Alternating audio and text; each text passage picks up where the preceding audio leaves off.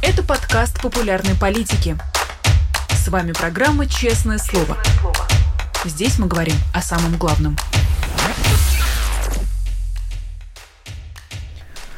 17 часов в московское время. Всем здравствуйте. Вы смотрите YouTube канал «Популярная политика», программу «Честное слово». Меня зовут Нино Русибашвили. Я рада приветствовать у нас в гостях экономиста Сергея Алексашенко. Сергей, здравствуйте. А, здравствуйте, Нино. Здравствуйте, зрители. Сегодня председатель ФБК Мария Певчих заявила, что убийство Навального произошло накануне его обмена. Почему Путин убил Навального? Хм. Ну, не ну, знаете, как странно слышать от вас такой вопрос, потому что он вообще никак не связан с э, новостью, да, заявлением Марии Певчих. Путин убил Навального, потому что Алексей был его политическим противником, потому что Алексей предлагал э, другое видение будущего для России, более счастливое, более радостное. И Путин понимал, что в честной э, политической борьбе у него нет никаких шансов одержать победу.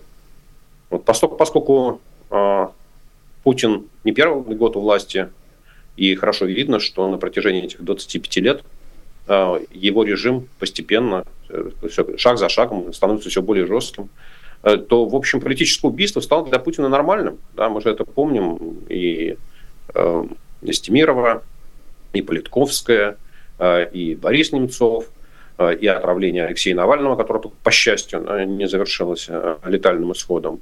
В общем, собственно говоря, вот в самих действиях Путина нет ничего удивительного. Да, диктатор, диктатор стремится удержать власть э, всеми силами, и для него нет ни закона, ни Бога, ни моральных принципов и никаких других ограничений. Вот, ну, как говорится, немножко по-другому, да, но ты виноват хотя бы тем, что хочется мне кушать. Вот Алексей оказался виноват тем, что Путину хотелось, хочется Э, удержать, удерживать власть э, бесконечно, до тех пор, пока его жизненный срок не завершится. Вечером 15 февраля Мария Певчих получила подтверждение, что переговоры об обмене ведутся и находятся на финальной стадии. То есть эти два события никак не связаны, по-вашему? Не, ну, я не хочу подвергать сомнению заявлениям Марии Певчих о том, что переговоры велись известны, они велись несколько месяцев, э, достаточно, ну, то есть уже как минимум я знаю о них полгода, но они находились в разной стадии. Э, утверждать, что переговоры близки к завершению, можно только в тот момент, когда переговоры завершены. Э, вот. Я, не, я не видел, я не, не общался с Марией на эту тему, я не видел ее доказательства. Верить на слово, ну, можно верить, можно не верить. Я, я привык верить меньше словам, больше документам, да, или каким-то более внятным свидетельствам, а не тому, что я слышал, что мне сказали, о том, что ему пересказали.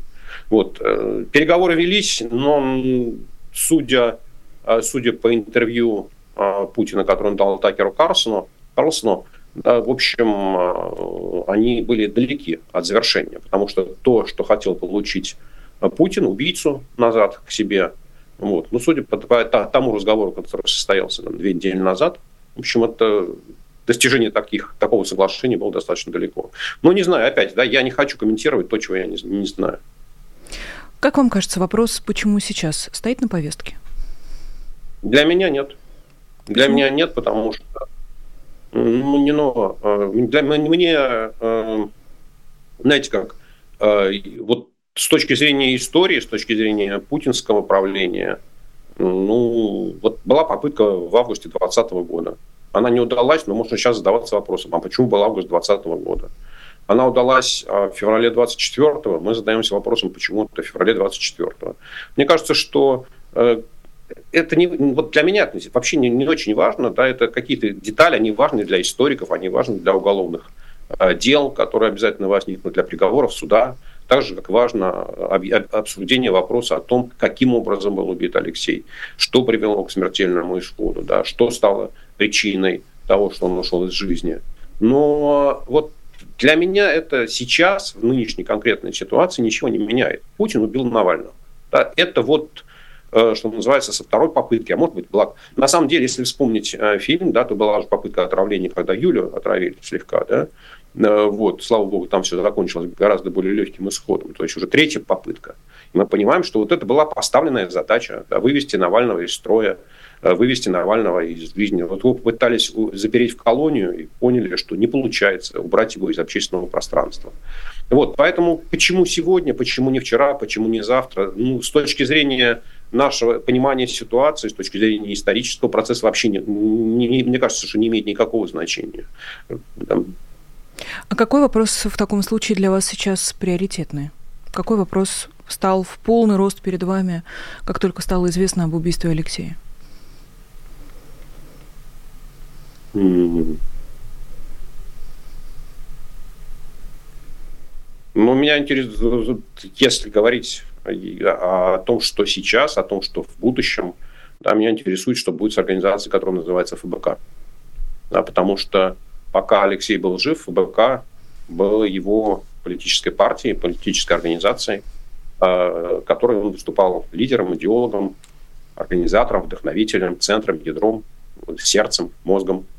Э, вот. И уход из жизни Алексея, в общем, ставит большие вопросы перед вашей организацией, перед организацией, которая называется ФБК. Что с ней будет, как она будет жить, чем она будет заниматься.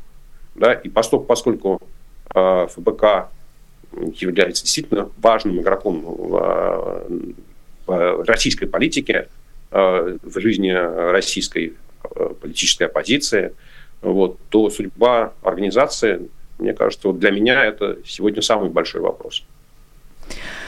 На прошлой неделе была абсолютно беспрецедентная, во всяком случае, в, за последние э, за последние два года, наверное, кампания поддержки Алексея Навального и его близких с требованием выдать тело эм, компания, связанная с внутрироссийскими э, делами, потому что пока оставим в стороне антивоенные выступления и движения. Э, зачем были эти мучения издевательства над близкими? Э, вы спрашивали себя об этом? У вас есть ответ на этот вопрос? У меня есть ответ на вопрос, но мне кажется, что он опять лежит на поверхности. Эти люди садисты. Эти люди получают удовольствие от того, что они унижают других оскорбляют других, заставляют их ползать на коленях, унижаться, умоляться, э, унижаться, умолять о чем-то. Э, вот. Э, ну, есть, вот есть так, такая группа людей, которые вот, у них в жизни, наверное, мало счастья, мало хорошего. Сидеть там за полярным кругом и, в общем, не иметь никаких шансов уехать на большую землю. А здесь появился способ, появилась возможность, а может быть приказ, если выслужишься хорошо, то, глядишь, и повышение получишь, и, глядишь, более теплые края переведут. Вот. А это, конечно, такой есть человеческий фактор, а есть другой фактор, этот вопрос, это ответ на этот вопрос, который тоже лежит на поверхности, что если тело Алексея Навального не отдавали так долго, то значит было чего прятать. Да, значит, есть, там были, сохранялись какие-то следы внешнего воздействия. В чем они состоят, ну, мы говорить сейчас не можем. Вот, поэтому здесь опять, ну, это вот настолько очевидно. Да, если звезды зажигают, значит, это кому-то нужно. Если тело Алексея Навального не выдают э, родным по закону, как это положено, ну, значит, это кому-то нужно, значит, кто-то от этого э, выигрывает. Ну, дальше можно э, да, понимать, что либо тот, кто отдал приказ или исполнил этот приказ, да, либо те, кто хотят выслужиться, просто понимая, что ничего плохого с ними за это не сделано. Да, ведь если эти начальники колонии или следователи в Сыктывкаре, где он в Нанге, издевались над матерью Алексея, то вот им же за этого никакого выговора не будет, понижения в должности не будет. Дальше, чем за полярный круг, их никуда все равно не отошлют. Да, так, глядишь, вы издевались и получили, как бы, по головке погладили. Медальку какую-нибудь на грудь можно повесить, премию получить. Репутация Владимира Путина, если, конечно, что-то похожее на репутацию у него остается, она не пострадала разве а, ввиду всех этих долгих издевательств? Как, например, в Соединенных Штатах, вы же сейчас там находитесь, а, следили за этим сюжетом, следили ли и стало ли что-то больше понятно про Владимира Путина? Ну, ну, не, ну, я думаю, что нам с вами существенно больше ничего про Владимира Путина не стало понятно, за исключением только того, что никакой он не христианин да, что, в общем, вот то все его набожное, э, напускное, там, э, вера в Бога, христианство, моление, поездки к старцам, да, это все вот такая вот маска, которую он на себя искусственно, искусственно надевает. Вот. Ну, а что говорить про Америку, это обсуждалось, это выходило на первой странице газет, это было по телевизору, но сказать, что это привлекло какое-то супер э, активное внимание в Америке будет неправда – Э, к сожалению, к сожалению, там, Россия сегодня мало кого интересует. Ну, на самом деле, то, что происходит внутри страны, нашей страны, последние лет 6-7, да, не знаю, оно не, не, не является привлекательной темой ни для американских средств массовой информации, ни для массовой американской публики. И вообще я бы сказал так, да, что э, американский политический класс, политический истеблишмент, он не сильно как бы, реагирует на то, что Путин делает внутри страны. В конце концов, это его страна, это вот хоть, хоть людей там пусть ест. Да, это, в общем, его, его зона ответственности. Самое главное, чтобы ядерное оружие, которое находится у него в руках, не расползлось по, по всему миру. А если для этого ему нужно есть людей, ну, значит, пусть есть людей. Да, вот э, такая абсолютно циничная, циничная оценка ситуации. Э, вот. Э, опять нельзя сказать, да, конечно, что там, а, там президенту Байдену, его команде э, нравится там, то, что Алексея убили. Но мы видели и другую сторону американского политического спектра под названием Дональд Трамп, да, который, в общем, ничего внятного не сказал, за исключением того, вот Навального убили, и, и это показатель того, как со мной в Америке обходятся. Да, то есть ничего другого, ничего более человечного, ничего более осмысленного он произнести не смог, и нужно понимать, что э, Дональд Трамп – это, ну, как минимум, вторая половина американского политического спектра и американского избирателя. Да, поэтому сказать, что события в России являются, ну, прямо что вся Америка сидит у телевизоров и смотрит, там, что там происходит в России, как там ОМОН в очередной раз избивает демонстрантов, считают, сколько политзаключенных есть в России. Ну, нет, этого нет и, наверное, и не будет. После встречи с Юлией Дашей и Навальными Джозеф Байден, действующий президент Соединенных Штатов, проанонсировал санкции против Путина без всяких подробностей, причем вот звучала именно эта фраза «санкции против Путина» в дословном переводе с английского. И в пятницу пакет санкций, э, который был введен, э, согласно оценкам ряда экспертов, в том числе экономистов, э, окажет весьма ограниченное и весьма краткосрочное воздействие. Неужели достигнут санкционный потолок? Как вы можете нам прокомментировать вот этот новый пакет санкций, в котором было практически 600 пунктов, но, как мы видим из слов разных аналитиков, количество совершенно не означает качество? Не, ну, ну, я, во-первых, согласен, что количество не означает качество, но я думаю, что качество этих санкций мы сможем оценить через 2-3 месяца, когда мы увидим, как изменились э, показатели состояния российской экономики.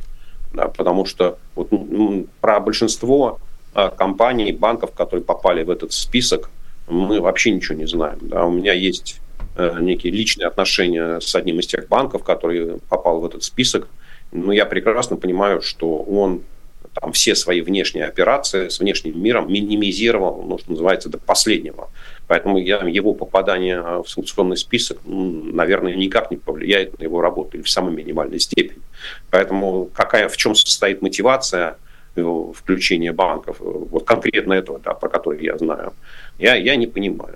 Вот. Но, с другой стороны, большинство предприятий мы их просто не знаем, и, возможно, они являются какими-то точечными, знаковыми. Да, возможно, это является результатом работы американской финансовой разведки, выяснения вот тех цепочек, по которым идут поставки, выяснение тех, кому приходит, условно говоря, американская электроника для производства вооружений. Да, вот, поэтому я, я не понимаю, что Э, вот, э, очевидного эффекта, да, вот что называется, прямо сейчас мы не увидим, да, и даже его предсказать, в чем он будет состоять, невозможно. Скорее всего, эффект э, этих санкций он будет состоять в том, что инфляция в России будет ускоряться. Ну, вот там, смотрите, ваш завод производит какие-нибудь ракеты. Цена ракеты, не знаю, там, 5 миллионов долларов в рублевом выражении. И для производства этой ракеты вам нужно закупить американскую электронику, которая стоит 5 тысяч долларов. Да? Скажите, пожалуйста, вот если вы понимаете, что прямо закупить американскую электронику нельзя за 5 тысяч долларов, вы готовы за нее заплатить 15? Конечно, готовы. Потому что в цене вашей ракеты это, в общем, практически будет незаметно. И даже 50 тысяч готовы заплатить. Да? Поэтому вот все санкции, которые направлены на то, чтобы ограничить переток э, товаров, которые занимают маленький объем, да, которые легко транспортируются, которые отслеживать крайне тяжело, это будет приводить к тому, что транзакционные издержки, издержки на логистику, на прохождение финансовых платежей через разные юрисдикции, ну, просто будут возрастать. Да, и там Минфину за ту же самую ракету, вот раньше он платил 5 миллионов долларов, а теперь он будет платить 5 миллионов или еще там 45 тысяч долларов. Ну, в общем, думаю, что... Ну, то есть сказать, что эффекта нет, это неправда, да, но сказать, что он какой-то такой разрушительный, тоже будет неправда. И второе, конечно, нужно хорошо понимать, что вот этот вот пакет санкций, объявленный 23 февраля, никакого отношения к смерти Алексея Навального не имеет, э, потому что ну, этот пакет готовился, я думаю, что месяца три, не меньше. Да, и мы, если посмотрим, у американцев э, был такой длительный перерыв, когда никаких санкций не вводили. Э, вот, понятно, бюрократия работает медленно, согласование каждой отдельной позиции идет медленно. И понятно, что в целом этот пакет был готов, ну, как минимум за неделю до его объявления, а может быть даже больше. И Джо Байден знал о том, что этот пакет выйдет, ну, э, сказал, что это э, в связи с тем, что Алексей погиб, и э, санкции лично против Путина. Хотя ничего личного против Путина, как nothing personal, just business. Ничего, вот там фамилия Путин, ну, даже вот при внимательном рассмотрении нигде не прослеживается. Возможно ли в таком случае санкции, которые действительно будут против Путина? Есть ли такой инструментарий у американских, у американской стороны, и нужно ли для этого лишь политическое желание или есть еще какие-то препятствия, чтобы э, в этом случае конкретно, если мы говорим об убийстве Алексея Навального, слова американского президента не расходились с делом? Не, ну, понимаете, вот мне кажется, что мы с вами этот вопрос уже несколько раз обсуждали. Когда мы говорим о санкциях, какие санкции, да, нужно с первым вопрос задать, а что вы хотите получить в результате. Да, вот если вы не в состоянии определить цель, которую вы пытаетесь достичь, то очень тяжело подобрать инструмент. Да, вот когда, э, если там прямо фигурально понимать, что э, президент Байден собрался ввести санкции, которые посадят Владимира Путина на скамью подсудимых, но для этого нужно послать десант в Россию, да, который захватит Путина и вывезет его из страны. Ну вот это единственный инструмент, да, когда вот реально можно говорить о том, что Путина привлекут к ответственности. Э, Все остальное, ну, можно бы выстраивать какие-то такие сложные сочиненные конструкции, э, косвенные связи, не знаю, третьи эффекты и так далее. Но вот э, что является целью? Целью является обидеть Владимира Путина. Ну, так надо там раскрыть какую-то информацию американской разведки, которая у американской разведки есть про Владимира Путина. Да, но если этого не делается, ну, можно сказать, понимаете, слова, они хороши, да, что, что их можно говорить, и за ними ничего не следует. Нужно оценивать по делам. Э, да, я понимаю, что мы э, ходим иногда с вами по кругу, Сергей, и некоторые вопросы приходится каждый раз э, как-то проговаривать заново, но просто когда происходит столь громкое политическое убийство, хочется, знаете, чтобы это производило впечатление не только на тех, кто находится внутри российской повестки, так или иначе. Кажется, что что-то в глобальной цепочке принятия решений тоже должно было бы по-хорошему поменяться, но, видимо, этот предел еще ну, смотрите, не... Ну, вот, например, извините, Нино, да, конечно, смотрите, смотрите, вот буквально, буквально перед тем, как мы с вами начали наш разговор, я читал новости, и генеральный секретарь ООН э, заявил, сделал заявление, что то, как э, Совет Безопасности э, и Организация наций отреагировали на войну, на агрессию России в Украине и на Израиль, на ситуацию в районе сектора газа, ну, резко подорвало эффект Совета авторитет Совета Безопасности. Да, ну дальше вот мы с вами можем сказать, что, возможно, это заявление приводит к тому, что состоится радикальная реформа Совета Безопасности, из, из которого там будет э, там, убран статус постоянного члена да, и там право вето. Ну, то есть мы можем построить такую цепочку, да, но как-то я слабо верю в то, что это состоится. Да. Слова, ну, вот есть вещи, на которые э, политикам, кроме как словами, отреагировать нечем. Ну, потому что, опять я повторю, там много раз приходится на эту тему говорить, э, что главная цель президента Байдена – это сделать так, чтобы Россия и Америка не столкнулись, чтобы не началось военное столкновение между США и Россией. И, собственно, все его... Это его является главной задачей, главной целью, да, потому что, в конце концов, он является президентом США, он отвечает за э, там, целостность, за безопасность а, страны, которая называется Соединенные Штаты Америки. И это его главная задача. Все остальное это ну, хорош, в хорошем смысле второстепенное.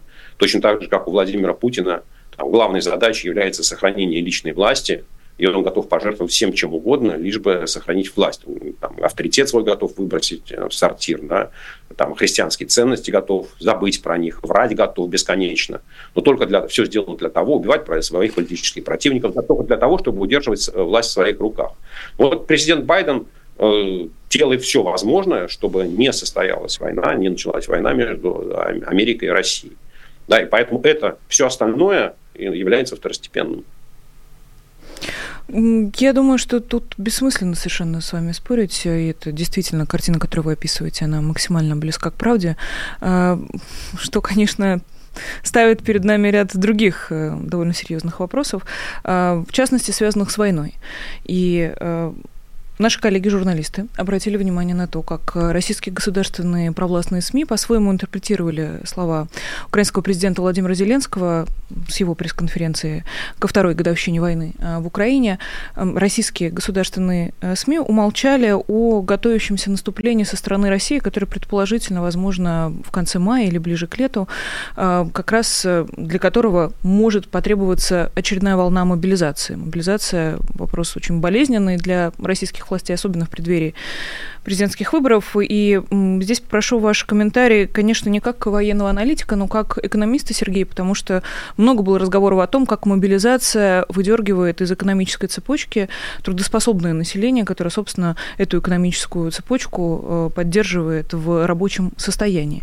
Справится ли российская экономика с, условно, новой волной мобилизации? Или, опять же, мы говорим о таком количестве людей, даже если в человеческом измерении это э, сотни тысяч, но, может быть, в масштабах всей страны э, экономика может этого не почувствовать? А, не, ну, о второй волне мобилизации начали говорить, как только закончилась первая. Да, и, ну, там, где-то в начале 2023 года. И вот уже на протяжении э, более там, 14 месяцев я э, повторяю, как дятел, да, с, упором, с упорством достойным лучшего применения, что я не считаю, что состоится вторая волна вот такой массовой мобилизации. А, потому что можно по-разному относиться к российским властям, но они крайне редко наступают на одни и те же грабли.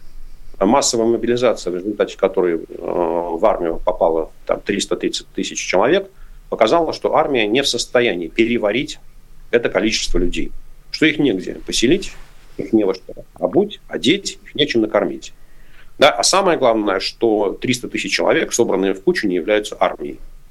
Для того, чтобы они превратились э, в какие-то армейские подразделения, им нужно ну, пройти э, достаточно серьезную подготовку, которая даже там, по самому сокращенному формату в России занимает минимум месяц.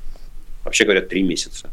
Да, и вот смысла проводить еще одну мобилизацию, собирать там 300 тысяч человек, да, или 400 тысяч человек, или 200 тысяч человек в одну толпу, ну, ну, вот мне кажется, что это не нужно, тем более, что вот опять-таки с, практически с начала 2023 года а, в России идет вот такая ползучая мобилизация, где каждый регион получает разнарядку, губернатор получает разнарядку, что там, нужно привлечь, не знаю, там 500 человек. А и там худо-бедно там, по 15, по 20, по 10 тысяч человек в месяц российская армия получает, и это то количество, которое ей достаточно. Оно достаточно для того, чтобы она могла в своих лагерях подготовки ну, провести необходимую подготовку этих людей, превратить их из там, э, людей в армию, да, и, соответственно, чтобы там не было переполнения. И это похоже, судя по всему, судя по всему, да, это э, превышает э, вот то количество потерь, которое российская армия несет ежемесячно. Ну, или, по крайней мере, сравнимо с этим. То есть вот этот вот ритм 15 тысяч человек в месяц, мне кажется, что он абсолютно устраивает российскую армию. И самое главное, что все работает – а, и пока никаких проблем с этим не видно. То есть у армии, у армии не видно, да, потому что, ну, те, э, сказать, под, под административным давлением а, крупные компании готовы там, платить уже до 600 тысяч рублей за каждого там, человека, который готов пойти, идти служить, идти, идти убивать. Вот. То, что это влияет на российскую экономику, безусловно. Да, потому что ну, с точки зрения экономики ну, по большому счету не очень важно, вы там 300 тысяч человек забрали в течение полутора месяцев или в течение целого года, да, растянули. Ну, отрубили хвост фокстерьеру по частям. Ну, для экономики год это вот такое нормальное состояние. Если у вас на начало года было, там, не знаю, 75 миллионов человек рабочей силы, на конец года 74, ну, конечно, есть какая-то разница, с какой скоростью и в какие месяцы этот миллион будет исчезать, но так не, не, не сильно, не, не то чтобы критически важно. Да, и то, что российская экономика сталкивается с дефицитом рабочей силы, да, это так. И то, что там российские ведомства рассматривают э, инициативу по привлечению трудовых мигрантов из таких же экзотических стран, как Пакистан и Бангладеш, это тоже правда. И то, что начинаются конфликты между отдельными губернаторами, э, региональными властями, ну, они конфликты не совсем правильно, такие сигналы, что мы хотим запретить миграцию, потому что у нас уже количество вот, трудовых мигрантов настолько большое, что мы опасаемся социальных там, потрясений на этой почве, да, на межнациональной почве. Она, они звучат все громче.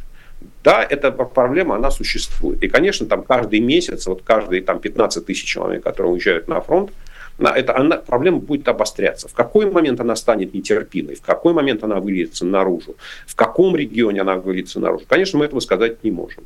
Вот. Ну, то, что эта проблема существует, да, но про массовую мобилизацию, такую единомоментную 300 тысяч, я опять, я повторю позицию, которую я занимаю уже там, второй год. Она не состоится, потому что она никому не нужна. Будем э, наблюдать за этим процессом, особенно а, учитывая, что ждать осталось э, совсем недолго.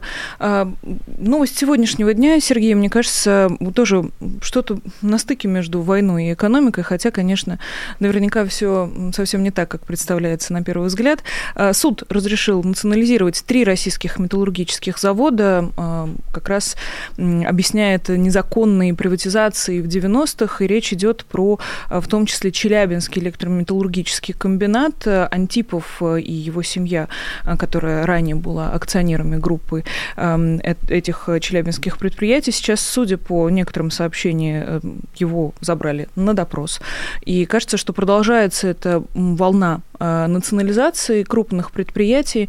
Конечно, объясняется это э, российской официальной стороной тем, что эм, не очень хорошо, когда э, такой важный комплекс находится под управлением эм, людей с гражданствами и с резидентствами недружественных государств, но тем не менее. Эм, как экономист, Сергей, что происходит? Зачем была эта национализация целых трех российских металлургических заводов? Какие могут быть у этого последствия и где эти последствия можно будет уже увидеть, и если можно будет, то на какой временной перспективе?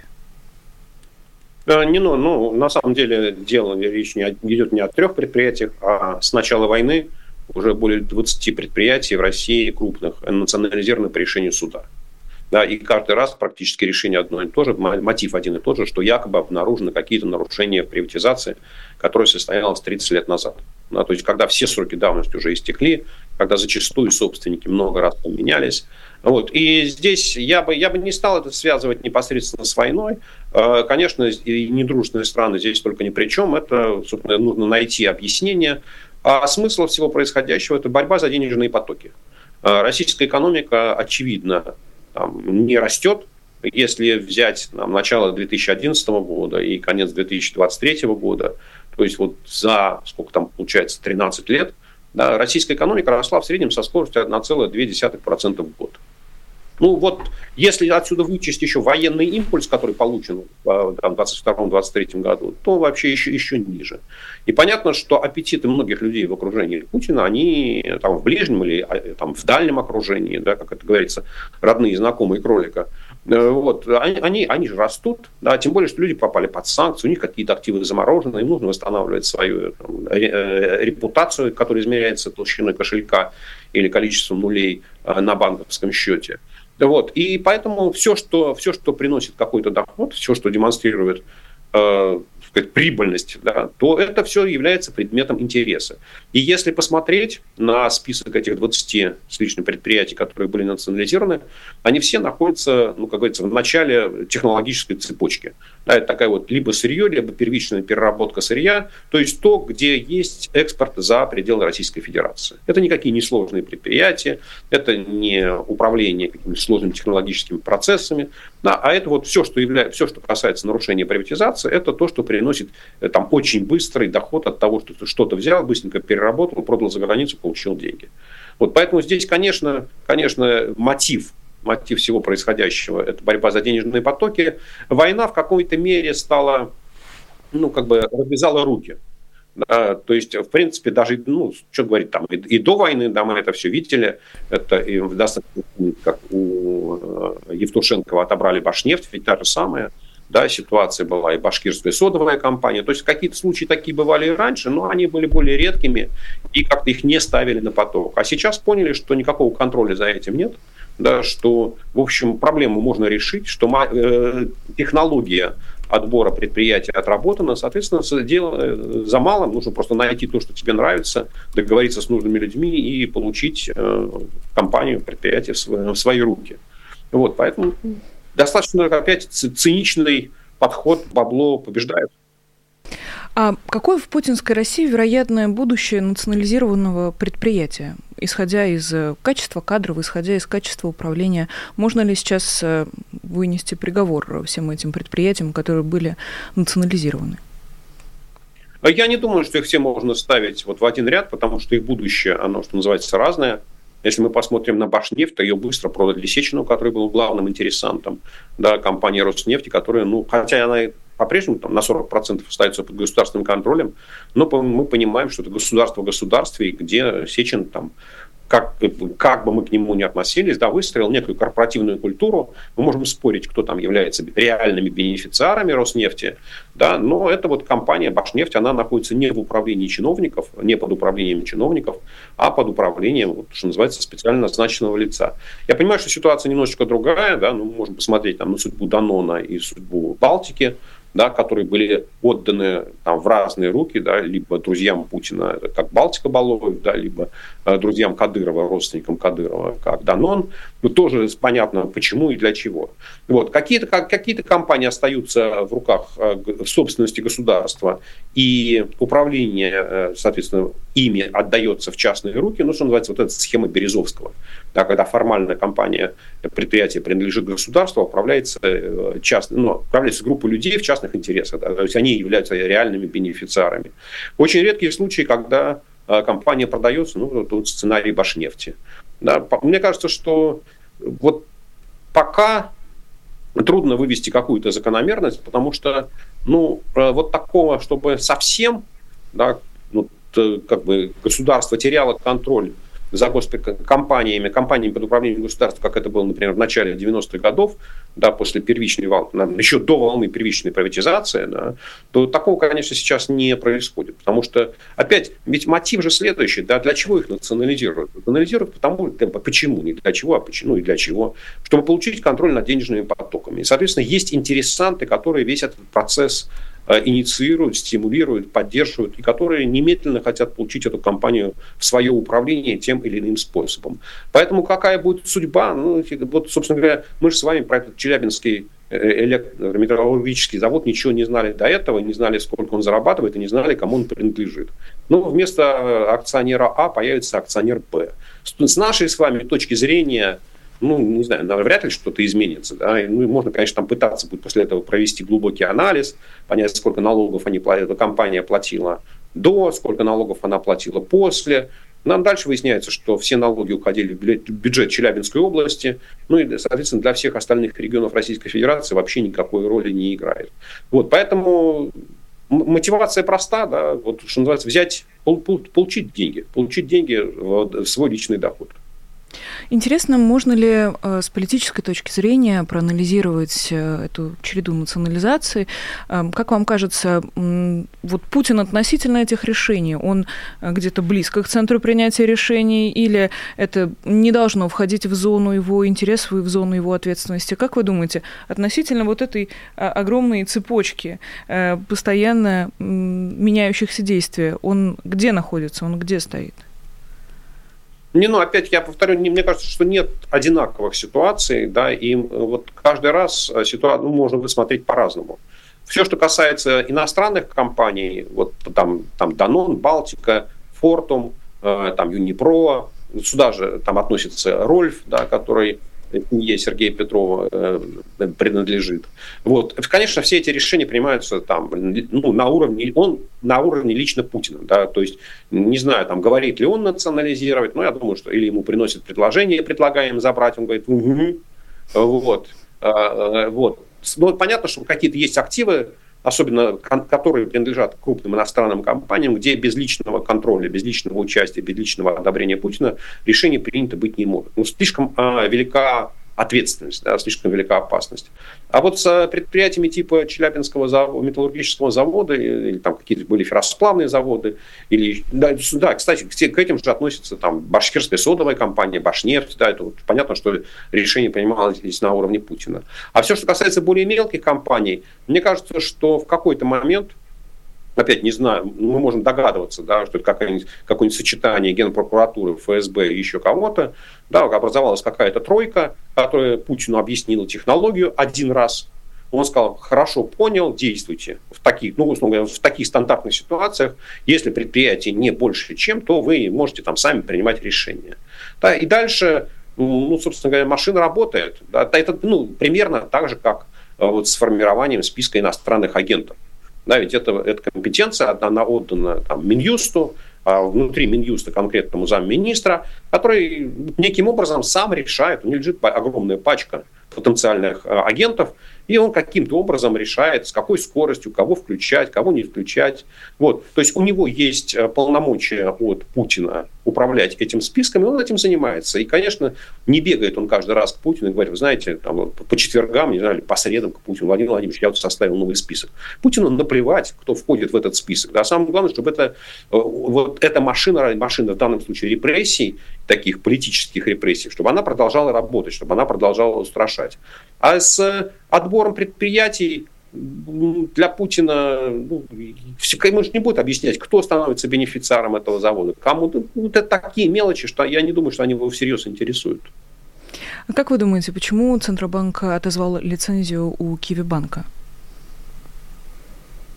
Ну, потому что э, Киви-банк и платежная система Киви нарушают монополию государства или являются одним из крупнейших элементов Э, российской платежной системы, внутри российской платежной системы, которая не находилась под контролем Центрального банка и ФСБ. Потому что все остальные платежные системы, там и, кар, и карта МИР, и система быстрых платежей, которыми управляет Центральный банк, там вся информация в режиме реального времени имеется в ФСБ. А Киви, э, платежная система Киви, она в значительной степени была анонимна, и ее прослеживать было невозможно. А, и бороться с ней было невозможно. Но, собственно, единственным способом борьбы является закрытие бизнеса. Да, и на самом деле, если мы вспомним опять в какой-то далекой, я уже не помню, какой это был, наверное, год там, 16-17, ну, могу ошибаться, да, был такой банк Платина с э, платежной системой Киберплат, по-моему, называлась она, да. Вот та же самая, абсолютно та же самая история, да, что как только есть платежная система достаточно крупного объема, которая не позволяет в Центральному банку, точнее говоря, ФСБ, контролировать ее, да, она закрывается.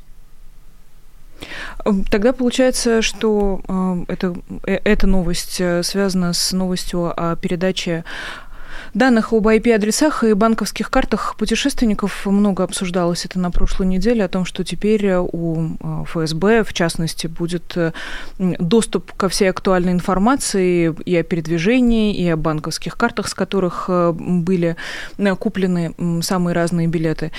Сергей, можно ли спрятаться от этого всевидящего ока, перейдя на кэш? Или есть ли хоть один какой-нибудь инструмент, учитывая, что теперь нет и независимого Киви-банка, чтобы, э, ну, не так просто было ФСБ получать информацию о человеке, если он живет и эм, расплачивается и участвует в экономике России. Ну, не, ну, не надо делать вид, что это вот уже прям происходит, что, называется, прямо сейчас, да, вот, а раньше этого не было, потому что этого не было никогда, и вот опять. Да, ведь та же самая система распознавания лиц, которая в Москве работает уже много лет, это тот же самый элемент тотального контроля, тотальной слежки, тотального политического преследования. Да, и эти, механизмы создаются много лет.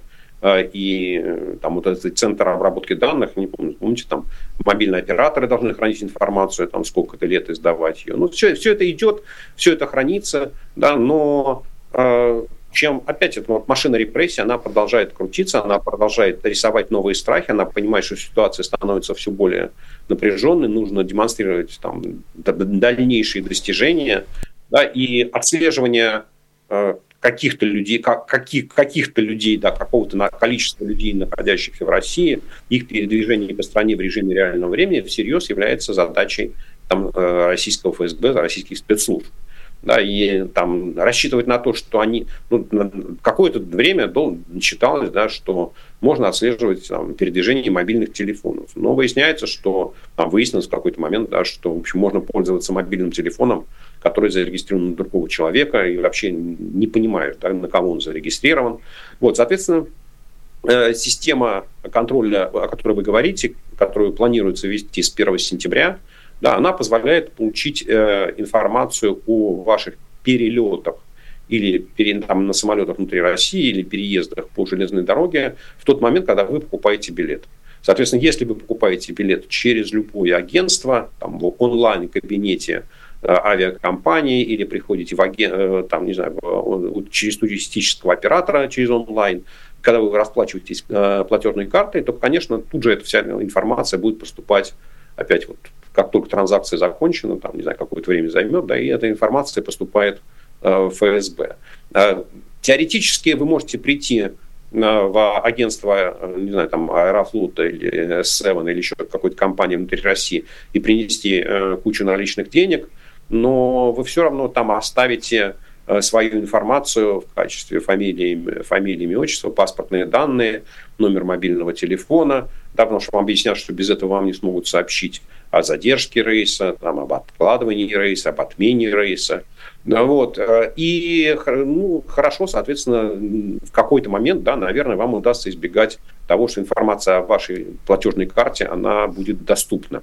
Но вообще перейти на, ну, вот, на кэш, ну, теоретически можно, да, там и в магазинах расплачиваться, скажем. На самом деле, ведь эта система э, э, передачи информации о платежных картах, она же внедряется еще так потихоньку, постепенно, незаметно в торговых сетях. Да, начинается с крупных торговых сетей, от них требуют, чтобы они передавали в режиме реального времени информацию о покупателях и информацию о платежных картах, о покупках. Да, то есть вот эта вот система контроля, она, она создается не только с точки зрения передвижения по стране, она вообще, где вы физически находитесь, да, где вы совершаете свои покупки. Вот, поэтому, вот, что называется, считать, что э, эти люди совсем глупые, что они там, не знают, как устроен современный мир технологически, то нет, к сожалению, знают и много чего могут сделать. Ну да, к сожалению, папочками оперирует скорее один человек. А Все, что касается рядовых исполнителей. Э, куда больше понимает в технологиях, чем Владимир Путин. Э, Еще одна новость, Сергей. Возвращаемся к санкциям. Правда, у нас остается не так э, много времени, точнее, даже к вторичным санкциям. Э, Белл сегодня пишет о том, как Россия в 2023 году нарастила импорт китайских товаров двойного назначения на целый миллиард рублей. Как, например, в частности, объясняет китаист Александр Габуев, конечно, китайские поставщики боятся вторичных санкций, но это не останавливает их от поставок на российский рынок. И как бы закольцовываем наше с вами обсуждение, возвращаемся снова к вопросу санкций. И э, миллиард долларов. Сумма, казалось бы, довольно существенная. Но относительно масштабов российской экономики, относительно э, воздействия и относительно возможностей, которые это дает э, России э, и с точки зрения политической, с точки зрения военной, с точки зрения экономической, как вы оцениваете эти данные? Ну, давайте с вами прямо так сейчас на пальцах посчитаем. А, там, военный бюджет России на 2024 год составляет без малого 11 а, триллионов рублей. Из них 3 триллиона – это расходы на, а, скажем так, армию до военного времени. Вот то, что тратилось там, до начала войны, там, до 2020 года. Значит, остается 8, 8 триллионов рублей. Ну, соответственно, там, по, по доллару, раз мы в долларах считаем, ну, это где-то там, сколько получается, там, 85 миллиардов э, долларов, правильно я посчитал, наверное. Да? Э, да, но мы понимаем, что в эти 85 миллиардов долларов э, входит не только производство вооружений, но и там, питание, обмундирование, да, выплата похоронных денег. Но будем считать, что там треть, там 40% уходит на эти цели. 60% это примерно, там, ну, давайте для простоты, 50 миллиардов долларов. Вот предположим, что 50 миллиардов долларов Россия тратит на закупку вооружений ежегодно. Дальше э, товары двойного назначения, ведь они на то и двойного назначения, да, что они не, совсем не обязательно используются а, в производстве вооружения, они могут еще где-то использоваться. Они могут использоваться в создании систем связи. Если там неделю назад, 10 дней назад было интервью директора КАМАЗа, который честно наконец-то признался, да, что без э, системы связи пятого поколения 5G создать вот, полноценные автомобили без водителей, систему автомобилей без водителей не удастся. Да? И там, вот, соответственно, возможно, там, в эти товары двойного назначения входит что-то там для систем связи нового поколения или каких других целей. Ну, там, опять для простоты давайте считать, что половина да, из этого миллиарда это вот там э, пол, полмиллиарда это для военных целей. Значит, полмиллиарда от 50 миллиардов – это 1%. Да, ну вот 1% стоимости российского вооружения приехал там, как комплектующий через, через Китай. Много это или мало? Ну, не знаю, решайте сами. Там, можно ли выпустить, сколько, сколько процентов вооружений зависит от этого полупроцента? Может быть, 3, может быть, 5. Я не знаю, но в принципе, ну, это такие да, оценки. Опять мы, мы не знаем, мы не знаем, сколько, ну, по крайней мере, в нашем разговоре, да, мы с вами не знаем, сколько таких э, товаров Россия импортировала, ну, условно говоря, там, в 2021 году или, да, там, в 2020 году. То есть, если прирост на 1 миллиард от уровня 100 миллионов, то это очень много. А если прирост в 1 миллиард от уровня в 20 миллиардов, ну, в принципе, это не, не очень много. Да, поэтому мне кажется, что это одна из тех э, цифр, которая нам мало о чем говорит. Значит, не будем э, как-то сильно на нее в таком случае реагировать. Э, впрочем, э, есть еще одна цифра, которая, конечно, для нас, э, людей, довольно плохо разбирающихся во всех этих э, историях, звучит довольно внушительно. Это э, 29% как минимум э, именно количество э, относительно общей э, суммы и общего э, потока этих товаров на 29% э, увеличился этот импорт.